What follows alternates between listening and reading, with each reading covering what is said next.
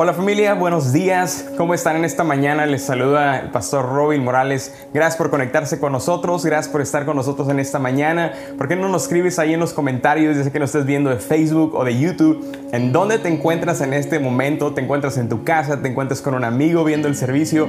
Me gustaría saber dónde te encuentras. Gracias de nuevo por conectarse. Les extrañamos y bueno, cada vez ya nos falta menos para conectarnos. Recuerden, en octubre estamos regresando a reuniones físicas presenciales en la iglesia y va a haber varios cambios ahí que vamos a estar teniendo, pero gracias a Dios por la oportunidad que nos da de poder volver. Así que estén al pendiente de más información para la fecha y el domingo exacto en el que vamos a estar regresando. Hoy continuamos con la segunda parte de esta serie que comenzamos la semana pasada que se llama Los 12. Y obviamente cuando estamos hablando de los 12, me refiero a los 12 discípulos de Jesús.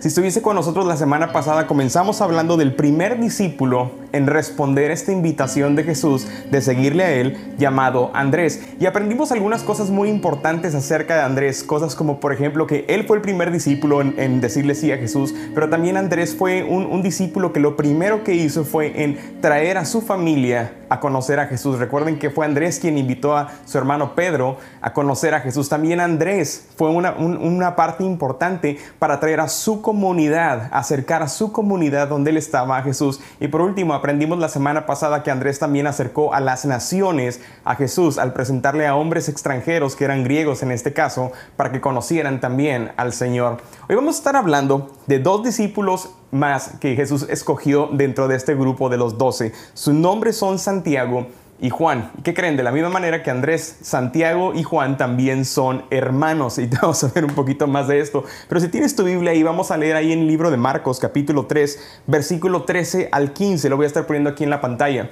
Dice, luego Jesús llamó a los que él quiso, a los que quiso llevar consigo, se retiró a las montañas y ellos fueron con él. Entre ellos eligió a doce para que estuvieran con él y luego enviarlos a otros lugares para anunciar su mensaje. Los llamó apóstoles. También eligió, los eligió para que tuvieran el poder de expulsar demonios. Seguimos leyendo el versículo 16. Estos son los doce hombres que eligió Simón, a quien llamó Pedro, Santiago y Juan, hijos de Zebedeo, a quienes llamó Boanerges que significa hijos del trueno. Qué curioso que estudiando la vida de los discípulos de Jesús, Jesús tiene la oportunidad de escoger a sus discípulos. Si no sabías, Jesús tuvo más de 72 discípulos que en una ocasión dice la palabra que Jesús mismo envió de dos en dos para predicar su palabra y les dio la misma oportunidad, la misma autoridad y el mismo poder que a todos. Pero Jesús terminó escogiendo a 12 de ellos. Y vamos, a, vamos viendo aquí, no, no, no vamos a ver toda la lista de los 12 discípulos, vamos a estar continuando la próxima semanas viendo estas listas, pero vamos a en estos dos hermanos llamados Santiago y Juan.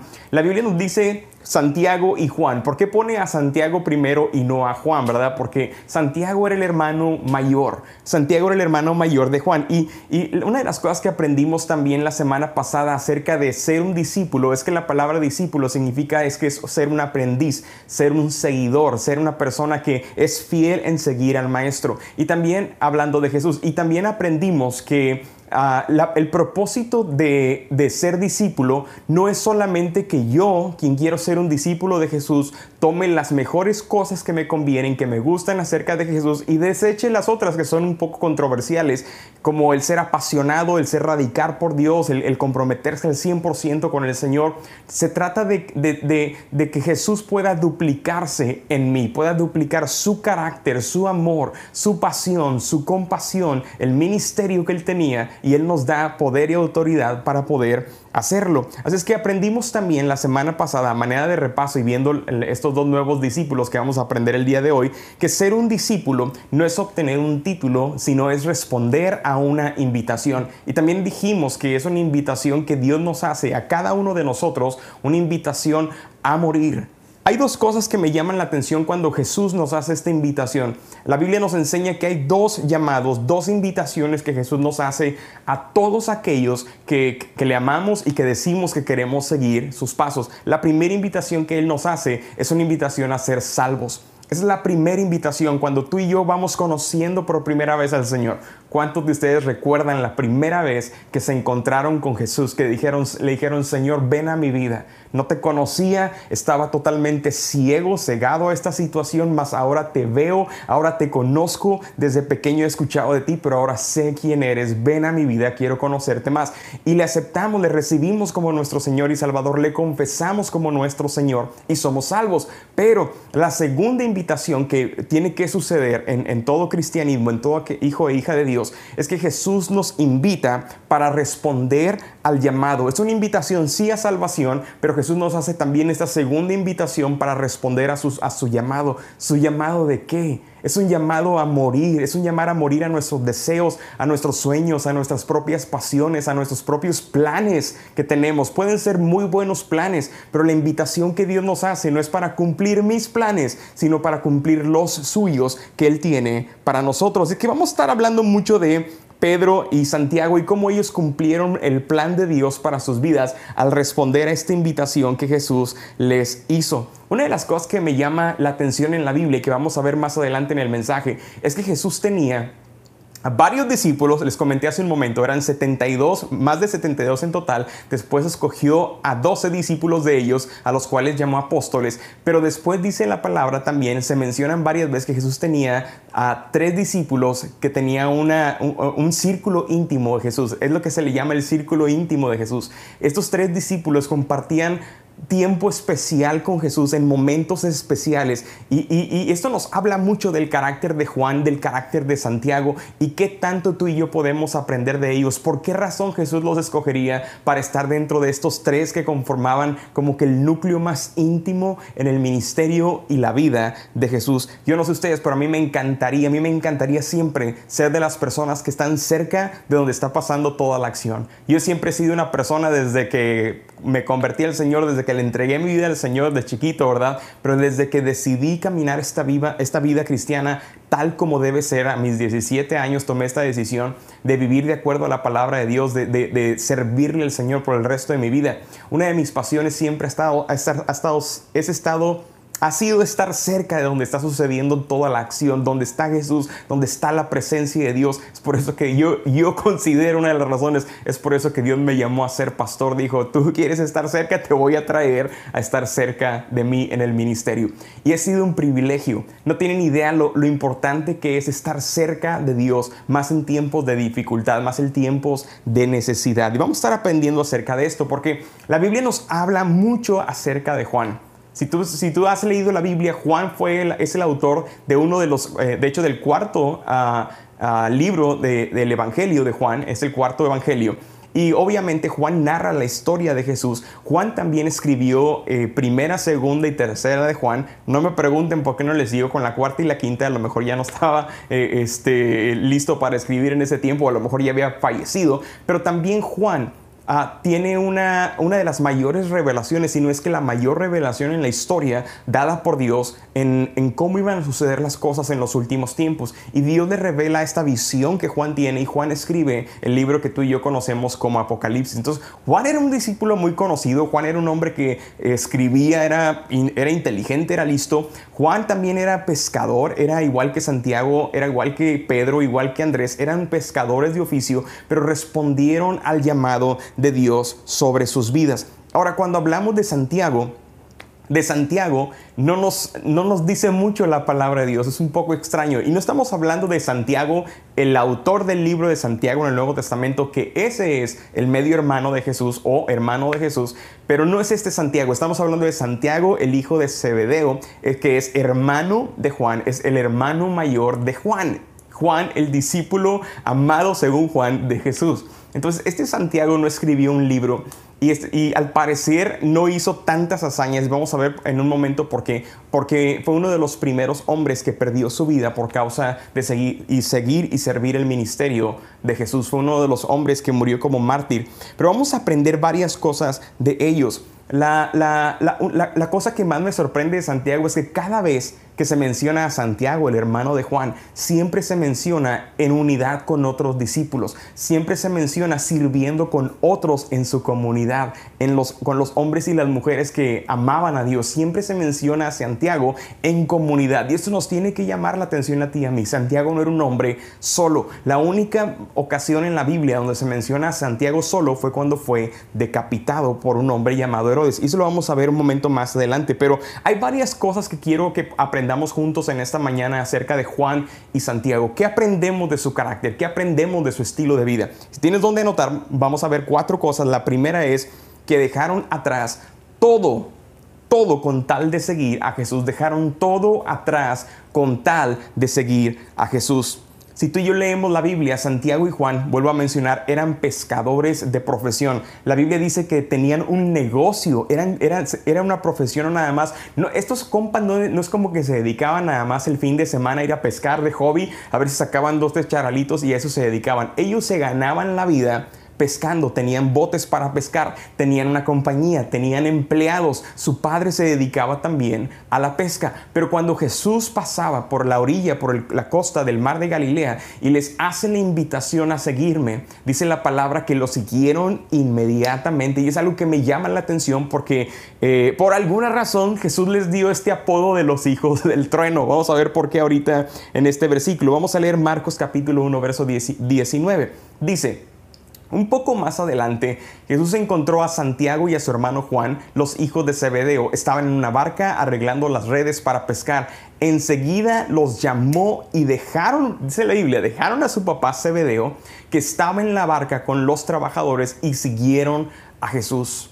¿Ves? Santiago y Juan no pensaron en la decisión que iban a tomar, es decir, ellos inmediatamente al darse cuenta que el Mesías, el Salvador, quien había venido al mundo, estaba frente a ellos, invitándolos a una aventura de sus vidas, a vivir la experiencia de sus vidas, que ni siquiera la pesca, ni siquiera el dinero en su trabajo, ni siquiera la familia les iba a poder dar en toda su vida. En ese instante los dos, ¡qué locura!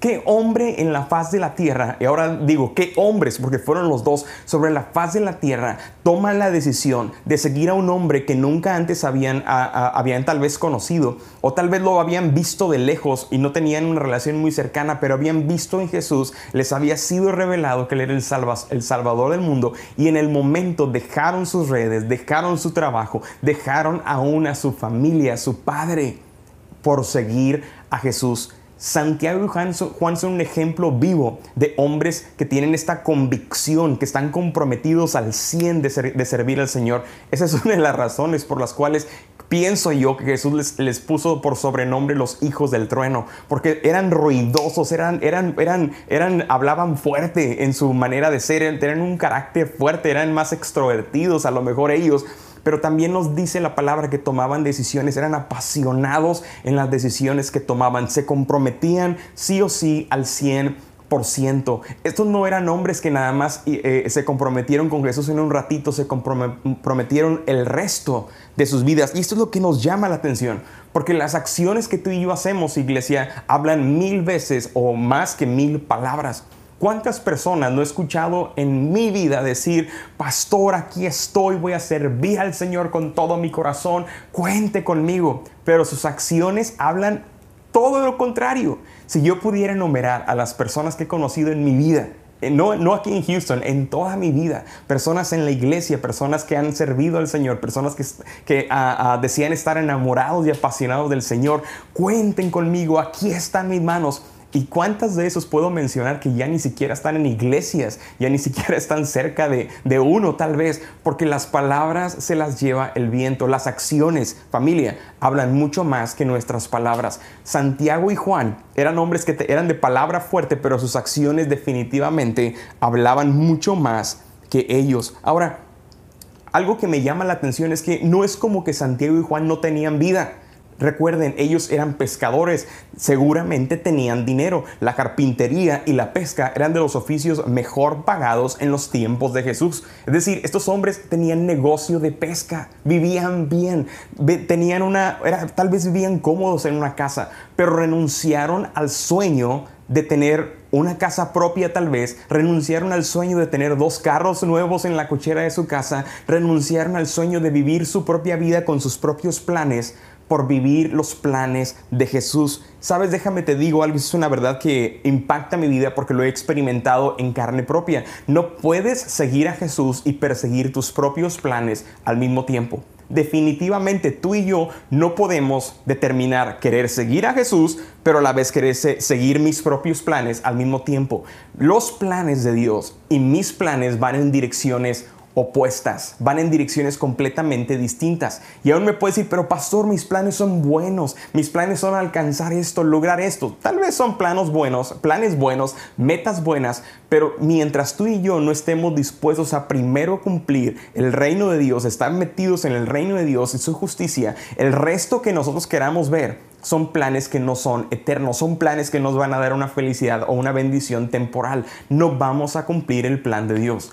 Una cosa que me sorprende hoy en día y que es tan popular en las iglesias, sobre todo aquí en Estados Unidos, no sé si en otros países esté sucediendo también, pero me imagino que sí, tal vez sí, es muy probable, pero es tan común hoy en día eh, encontrar personas, cristianos, hijos e hijas de Dios que se congregan en una iglesia, que Dios ha hecho cambios reales en sus vidas. Tú puedes ver su vida transformada de, un, de noche a día, la diferencia de totalmente, y Dios hace algo en sus vidas y con el tiempo empiezan a escuchar rollos extraños, empiezan a seguir a personas en tal vez en una red social, tal vez empiezan a leer libros raros de psicología secular y empiezan a caer en engaños en donde piensan que en la iglesia es un poco de control y manipulación para algo raro que quieren quitarles en su vida.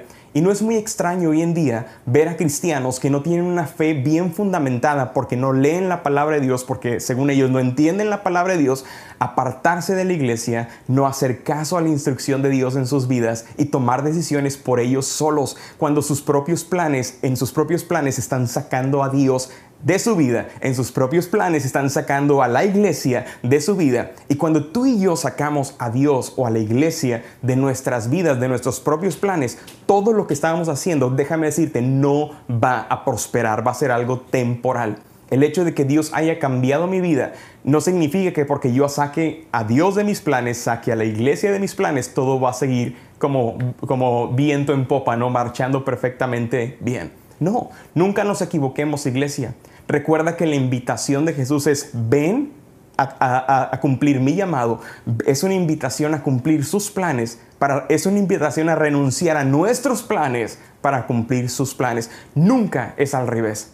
Nunca es Señor Jesús, te invito a que bendigas mis planes. Señor Jesús, te invito a que, a que tu bendición caiga sobre esta meta que quiero cumplir. Dios no es tu mandadero. Dios no es el genio de tu lámpara y no debemos de tratarlo de esa manera. Dios es un Dios que merece nuestro respeto, merece nuestro honor, merece nuestra devoción, merece nuestra dedicación, compromiso, sacrificio, merece nuestro 100%. Él es nuestro, nuestro Señor y es al único iglesia al cual tú y yo debemos doblar nuestras rodillas en esta tierra. A nada ni a nadie más. Él es el único que lo merece. Por eso Jesús Tal vez les apodaba los hijos del trueno a Santiago y Juan porque eran comprometidos, apasionados, todo adentro en el asador, no dejaban nada fuera y se metieron de lleno al reino de Dios. Fíjate lo que dice la palabra de Dios cuando tú y yo buscamos a Jesús, respondemos a su llamado y, y renunciamos a nuestros deseos de cumplir nuestros planes por tomarlos de Él. Fíjate lo que dice la Biblia. Pues conozco los planes que para ustedes tengo, dice el Señor, son planes de bien y no de mal para darles un futuro y una esperanza. ¿Qué parte de los planes de Dios son mejores que los míos? No entendemos. ¿En qué momento nos anclamos y nos aferramos a hacer nuestra propia voluntad porque no queremos creerle al Señor? Como tal vez algunas personas me han dicho en el transcurso de mi vida, pastor, tenemos miedo de que el siguiente paso que Dios nos pida ah, no sabemos qué va a ser y no estamos seguros si los vamos a poder tomar, mejor nos alejamos un poquito más.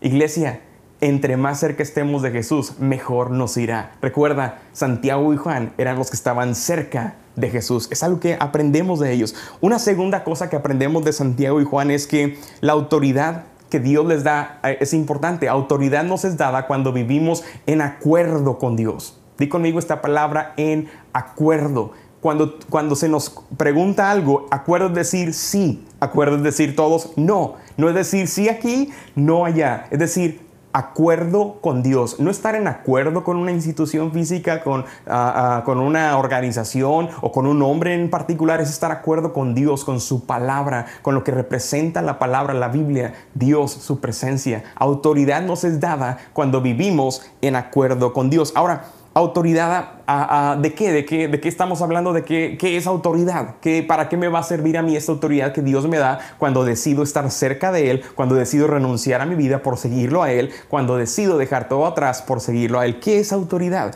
Es el poder que Dios nos da para ordenar las cosas que no existen a existencia. Es el poder que Dios me da para ordenar que una enfermedad se vaya en el nombre de Jesús y haya un milagro. Es el poder de tomar decisiones. Es el poder que Dios me da de tomar una sabia cuando en mi propia sabiduría no, no sé ni lo que tengo que hacer. Es el poder que Dios me da de forzar obediencia a las cosas que no se quieren someter a Dios, como cuando de repente nos da flojera en la mañana de aplaudir ahí en casa porque estamos bien cansados de habernos desvelado el otro día y el cuerpo nos gana con la flojera. ¿A poco no? Tal como decía David, alma mía, alaba al Señor y no olvides ninguno de sus beneficios.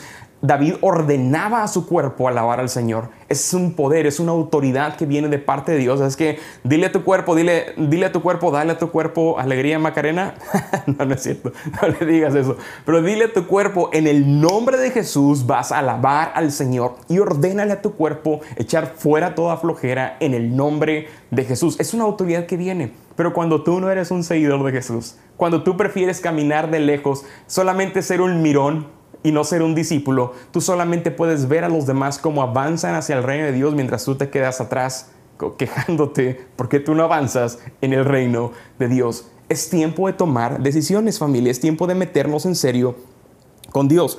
Amén. Así es que el poder que Dios nos da es un poder aún para erradicar el pecado de nuestras vidas. Vamos a leer un poco más acerca de esto porque en una ocasión Jesús se, propone ir a Jerusalén y tiene que pasar por una ciudad llamada Samaria. Ahora recuerden, los samaritanos y los judíos no se llevaban bien. Es decir, no era una raza, cultura que eran amigos entre ellos. De hecho, no se llevaban ni se ayudaban entre ellos. Y en una ocasión Jesús hace lo siguiente. Lucas 9:51 dice, cuando se acercaba el momento de que Jesús fuera llevado al cielo, se dirigió resueltamente a Jerusalén, envió a unos mensajeros antes de él a un pueblo samaritano para que prepararan todo para su llegada. Pero los samaritanos no lo recibieron porque iba hacia Jerusalén. Cuando sus seguidores, Santiago y Juan, vieron esto, dijeron, Señor, ¿Quieres que ordenemos que baje del cielo, ah, que baje fuego del cielo para destruirlos? ¿Te imaginas?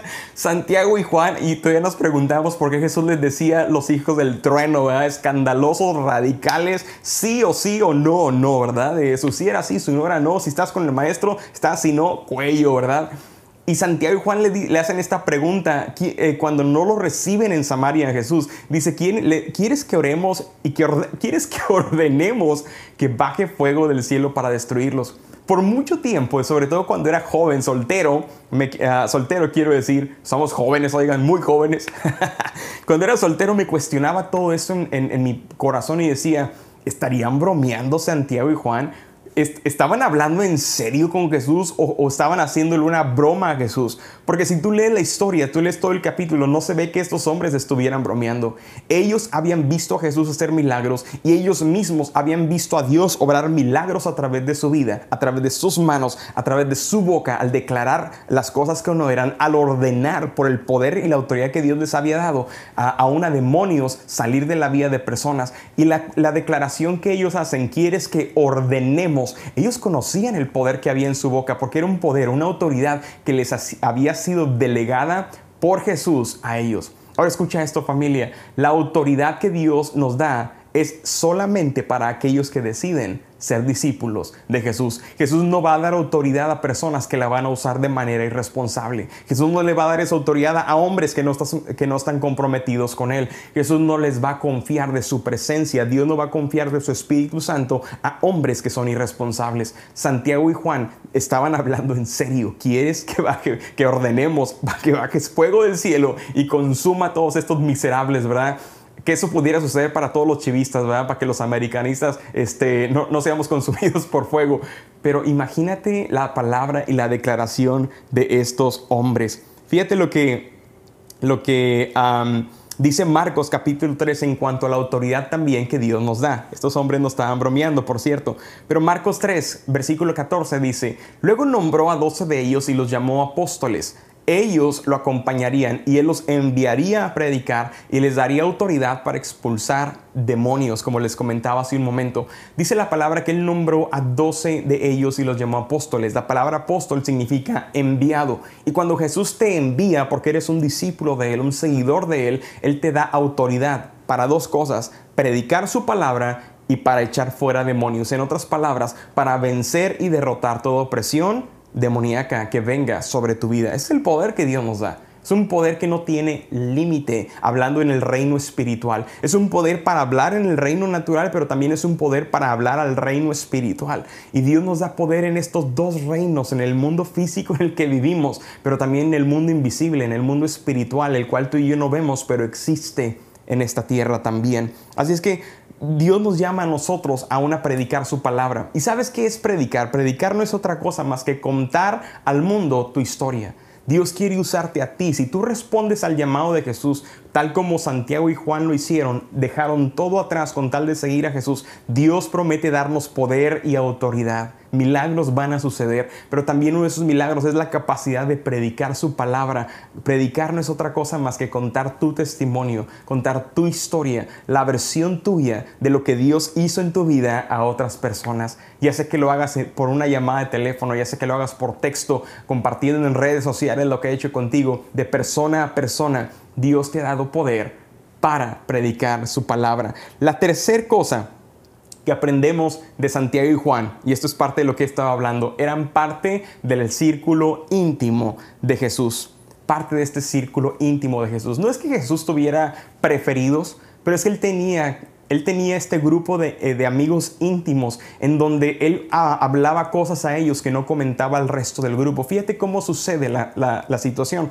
Jesús tenía, vuelvo a repetir, los 72 discípulos, dice la palabra de Dios, a quienes a todos ellos les dio autoridad, a todos ellos les dio poder. Y ellos predicaron y echaron fuera demonios. Ellos eh, hicieron milagros en el nombre de Jesús, pero dentro de esos 72 escogió a 12 de ellos a quienes llamó apóstoles. Y dentro de esos 12 tenía tres, Pedro, Santiago y Juan quienes eran parte de su círculo íntimo. Ellos conocieron a Jesús en una manera más íntima y personal que el resto de los discípulos. Y vamos a ver por, por, qué. Vamos a ver en ciertos momentos en la historia o en la Biblia que se menciona esto. Hay tres ocasiones en donde se mencionan en los evangelios que Jesús llamó a estos tres y los apartó con él para hacer una, cumplir un propósito específico. Y Marcos nos menciona esta, esta ocasión cuando Jesús resucita a una niña que era hija de un hombre religioso llamado Jairo. Dice, Jesús detuvo a la multitud y no dejó a nadie que fuera con él, excepto a Pedro, Santiago y Juan. Y cuando llegaron a la casa del líder de la sinagoga, Jesús vio el alboroto que había y muchos llantos y lamentos. Entró y preguntó, ¿por qué tanto alboroto y llanto? La niña no está muerta, solo duerme. Y eso es lo que hace Jesús a continuación.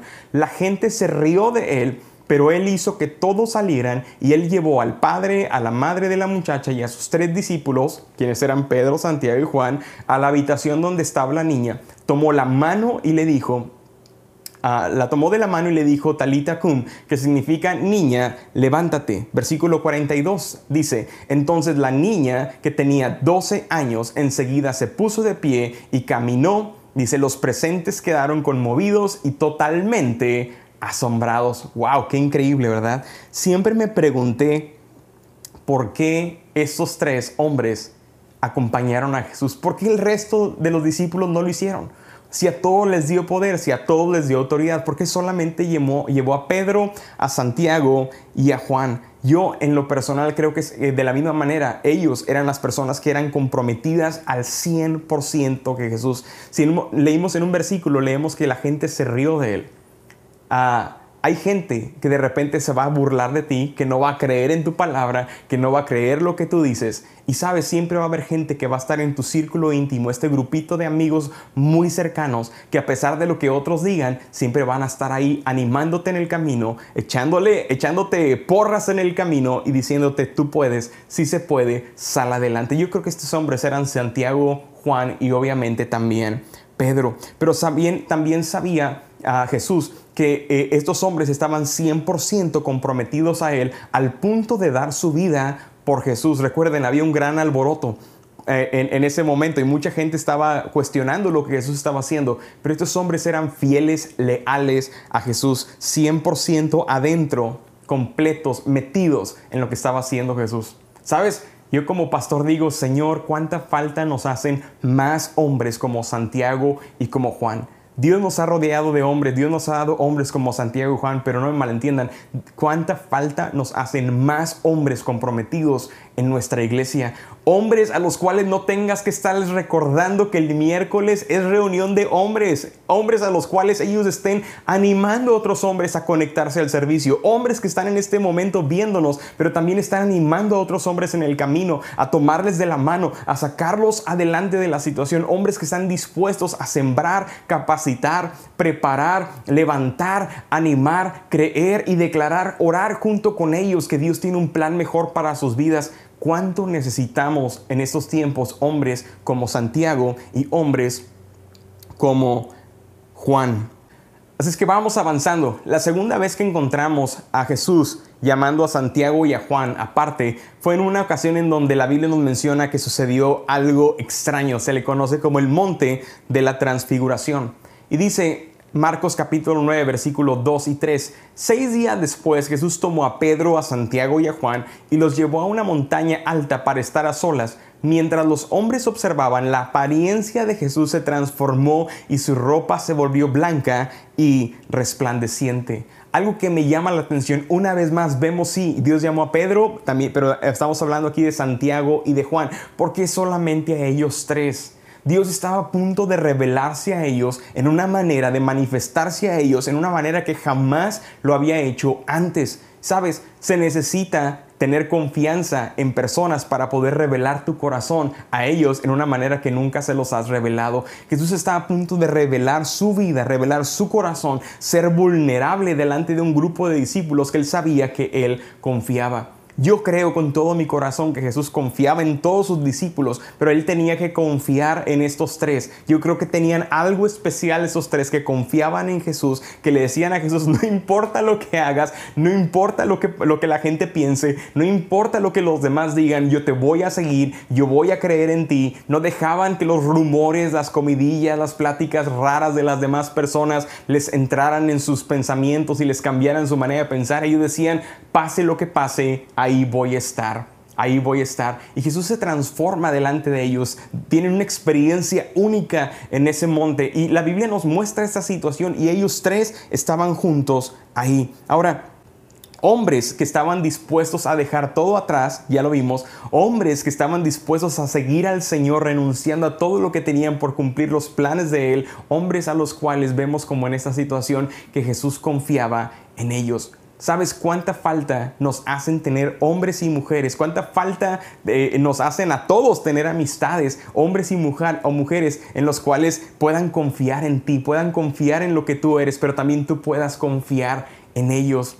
Vivimos en tiempos tan extraños, iglesia. Estamos experimentando tiempos tan, tan raros, de verdad. Es una prueba durísima que la iglesia en el mundo entero está experimentando, en donde cada vez veo más familias no confiar en la iglesia, desconfiar de Dios, desconfiar de los pastores, y es un ataque global contra la iglesia y contra el cuerpo de Cristo. No no lo duden ni un instante, es un ataque declarado contra la iglesia en este tiempo. ¿Cuánta falta nos hace ser como ah, Santiago y ser como Juan, que confiamos en Jesús, que no, no tiramos la toalla, no nos rajamos a pesar de lo que la gente diga y le seguimos a Él hasta las últimas consecuencias. Es el compromiso que mi esposa y yo hemos hecho por años, de seguir al Señor, de confiar en Él sin importar lo que la gente diga, piense, lo que la ciudad diga, lo que las autoridades locales o gubernamentales piensen. Es una decisión de seguir a Él y quiero invitarte a que lo hagas también.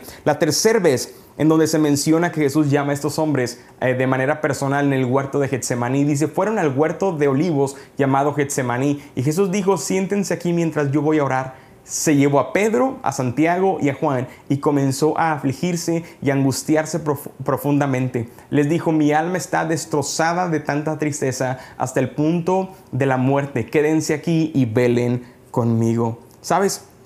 Una de las cosas que hemos aprendido, Sandra y yo, en este tiempo... Uh, que hemos sido pastores es hacer transparentes con la gente. Esa que, esa cada persona que nos conoce pueda ver nuestro corazón tal como es. Y si ustedes nos conocen, saben que somos la misma persona aquí en la casa de alguien más, en un lugar, en un evento allá. Somos exactamente las mismas personas. No tenemos una doble cara, es lo que somos. Eso es lo que Dios nos ha hecho a nosotros. Y, y sabes, muchos de nosotros somos llamados a ser discípulos de Jesús y también somos llamados a ser íntegros en todos lados en donde nos encontramos. La razón por la cual Jesús llamaba a estos tres, incluyendo a Santiago y a Juan, a un lugar tan privado, tan íntimo de oración, aún dejando a otros discípulos a un lado, dejando a nueve de ellos a un lado y apartando a tres de ellos para orar personalmente con ellos cuánta falta nos hacen hombres y mujeres como Juan y Andrés con este carácter, con esta pasión, con esta determinación, con este amor eh, exagerado para el Señor, de no criticarlo, de no juzgarlo. Yo imagino que Jesús sabía que había discípulos que lo juzgaban. Recuerda, tenían un Judas en el grupo. Recuerda que había otras personas que eran incrédulos como Tomás, uno de sus discípulos. Vamos a estar hablando de ellos más adelante. Pero Jesús sabía que podía confiar en estos tres, sin importar cómo se revelara a ellos, sin importar que se manifestara con sus virtudes o sus debilidades, sin importar que Jesús les hablara, estoy afligido, mi alma está destrozada, tengo tristeza. ¿Te imaginas? Jesús pudo confiar su corazón en hombres que a lo mejor para ellos Jesús no era alguien que podría tener miedo, temor, tristeza, afligirse. Es el maestro, es el hijo de Dios. Él no tiene derecho a siquiera pensar en esas cosas. Pero Jesús era un ser humano y tiene la, valentía de invitar a estos tres para que conozcan su corazón. Y sabes qué? Estos tres hombres no lo defraudaron. Confiaron en Él, escucharon su corazón. En lugar de ir a contar chismes al resto de los discípulos, guardaron el corazón de su maestro, de su discipulador, de su Mesías, de Jesús. Cuánta falta nos hace, a nos hace falta a nosotros ser como Santiago y Andrés, que cuando nuestros líderes o pastores Ah, revelan su corazón delante de nosotros, aprendamos a guardar el corazón y no lo andemos eh, eh, haciendo pedacitos por todos lados. Mira lo que me dijo el pastor a mí esta vez, mira lo que me comentó al pastor aquella vez, mira lo que escuché a la pastora decir aquella vez, mira lo que dijo fulanito y fulanita que dijeron los pastores esta otra vez. Y agarran el corazón de sus pastores, y no hablo de nosotros, hablo del resto de los pastores, porque en todas las iglesias sucede lo mismo, y los hacen pedacitos, son un comida de toda la iglesia no cuidando el corazón de sus pastores. A veces me pregunto si esa es la razón por la cual Jesús escogía a estos tres para guardar no tan solo su vida, pero su corazón. ¿Cuánta falta nos hace? Y número cuatro, y terminamos, ¿ok? Número cuatro, ya aprendimos aquí que dejaron todo atrás con tal de seguir a Jesús, los discípulos. Ya aprendimos que Santiago y Juan también recibieron autoridad y poder de parte de Jesús para predicar y para echar fuera demonios. Vimos que hicieron, eh, hicieron grandes cosas con Jesús y también vimos que eran parte del círculo íntimo, eran parte del núcleo del grupo de Jesús.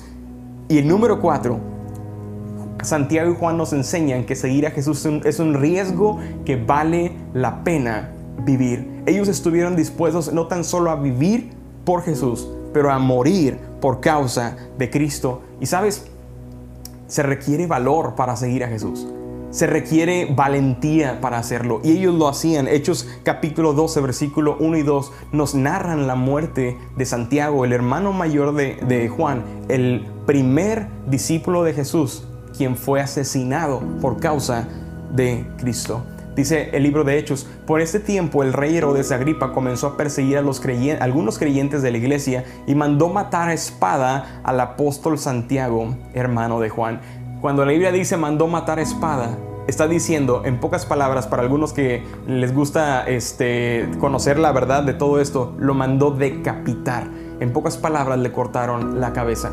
Esa es la manera en la que Santiago murió. Fue el primero de ellos en no negar su fe. Fue el primero de ellos, de los doce discípulos, en morir por causa del Evangelio, por causa de la misión de Cristo. No renunció a su creencia, no renunció a su fe, no hizo tregua con el enemigo, no dobló las manos hasta las últimas consecuencias. De la misma manera que Santiago dejó todo en el instante por seguir a Jesús, jamás dudó en dar su vida y sacrificarse él mismo por causa de Cristo. Qué increíble. La Biblia no nos dice ni, ni, encontramos en la Biblia cómo murió el apóstol Juan, pero libros de historia revelan que el apóstol Juan murió. En, eh, eh, la razón por la cual murió, lo intentaron matar en Roma cuando lo arrestaron por causa de andar haciendo este. Eh, haciendo iglesia de manera diferente por predicar del Evangelio y lo arrestaron en Roma. Dice, dicen los historiadores que lo metieron en una olla grande de aceite hirviendo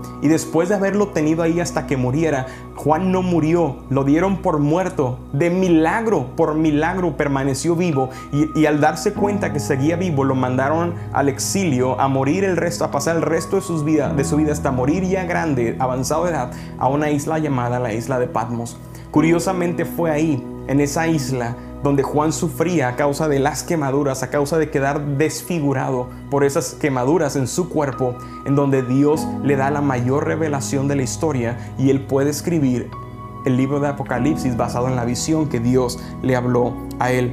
¿Ves? La Biblia nos enseña que vale la pena vivir para Cristo. En todo lo que aprendemos de ser discípulos de Jesús, no hay nada que nos hable que ser un discípulo va a ser cosa fácil, pero va a ser la mejor decisión que tú y yo podemos hacer para impactar nuestro mundo. Familia, Hoy necesitamos más que nunca cristianos comprometidos con el Señor, cristianos comprometidos con Jesús, cristianos comprometidos con la palabra de Dios, que defiendan el Evangelio, que se paren en lo que creen, en las convicciones firmes que estamos creyendo. Porque si nosotros no nos paramos firmes en las convicciones que tenemos, en lo que la palabra de Dios nos dice y en lo que estamos caminando hacia ser discípulos de Jesús, este mundo nos va a devorar vivos, va a acabar con tus hijos, va a acabar con tus nietos, porque la cultura que estamos experimentando el día de hoy de perversión, de generación, de pecado, es una cultura que no se había visto en mucho tiempo atrás y que nuestros hijos están expuestos en este tiempo. No tan solo ellos, pero tú y yo también.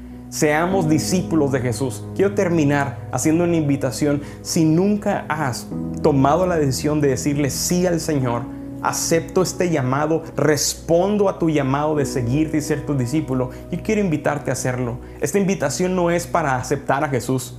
Hay muchos cristianos que han hecho una invitación de aceptar a Jesús, pero no han, no han respondido a la segunda invitación de Jesús, que es decir sí a su llamado y seguirle, dejar todo atrás por causa de Él. Así que quiero invitarte a tomar esta decisión. Pero pastor, ¿qué voy a tener que dejar atrás? Tengo miedo, como alguna vez algunas personas me han dicho. Tengo miedo de lo que Dios me pueda pedir. ¿Por qué tendríamos que tener miedo? Si la palabra de Dios nos dice que los planes que Él tiene para nosotros son de bien y no de mal, a fin de darnos un futuro y una esperanza. Es una esperanza eterna, iglesia. Nunca tengamos temor de lo que Dios nos pueda pedir, porque siempre Dios tiene mejores planes para ti y para mí. Amén. ¿Por qué no cierras tus ojos ahí donde estás y oras conmigo? Y quiero que podamos tomar este paso de fe y comprometernos con Jesús en este tiempo. Señor, te damos gracias por tu palabra. Gracias porque a través de la vida de Santiago y de Juan, Señor, estos discípulos amados, estos apóstoles que dieron su vida por causa de seguirte a ti, dejaron todo atrás por causa de seguirte a ti, aprendemos de su carácter, aprendemos de su estilo de vida, la manera en la que tú esperas también que podamos ser nosotros. Tal vez no tengamos la osadía, la valentía como Santiago y Juan de ser totalmente radicales y dejar todo atrás como ellos, Señor, en este momento, pero te, te pedimos que nos des la fuerza, que nos des la valentía para renunciar a cosas que aún estamos permitiendo y tolerando en nuestra vida y que no hemos dejado atrás. Hay cosas que hemos seguido arrastrando del pasado a nuestro presente en este caminar contigo y son las cosas que nos mantienen anclados a este mundo, son las cosas que nos mantienen atorados, atados a vicios y pecados. y que no podemos avanzar ni dar el siguiente paso en nuestro crecimiento espiritual. Señor, ayúdanos, fortalécenos, Señor. Hoy clamamos por esta autoridad y este poder que nos has dado para usarlo en el nombre de Jesús y romper toda atadura que el enemigo ha querido traer a nuestras vidas, todo pecado que ha venido a querer infiltrarse en nuestras vidas, toda enfermedad que el enemigo ha querido echar encima de nuestros cuerpos. Señor, hoy en el nombre de Jesús tomamos esta autoridad y reprendemos todo esto en el nombre de Jesús. Si tú nunca le has dicho a Jesús, sí Señor, hoy quiero aceptar esta invitación de responder al llamado de ven y sígueme. Yo quiero pedirte ahí en tu lugar, dile ahí al Señor, hoy Jesús, acepto la invitación. Hoy te digo, sí Señor, hoy decido comenzar a caminar como un discípulo tuyo. No me voy a avergonzar de ti. Donde yo vaya voy a hablar de ti. Dame sabiduría para con esta autoridad que voy a recibir, porque si tú respondes al llamado, Dios te da autoridad y te da poder para hacer mucho más cosas, dice la Biblia, que Jesús mismo hizo en esta tierra. Te damos gracias, mi Dios, en el nombre de Jesús. Amén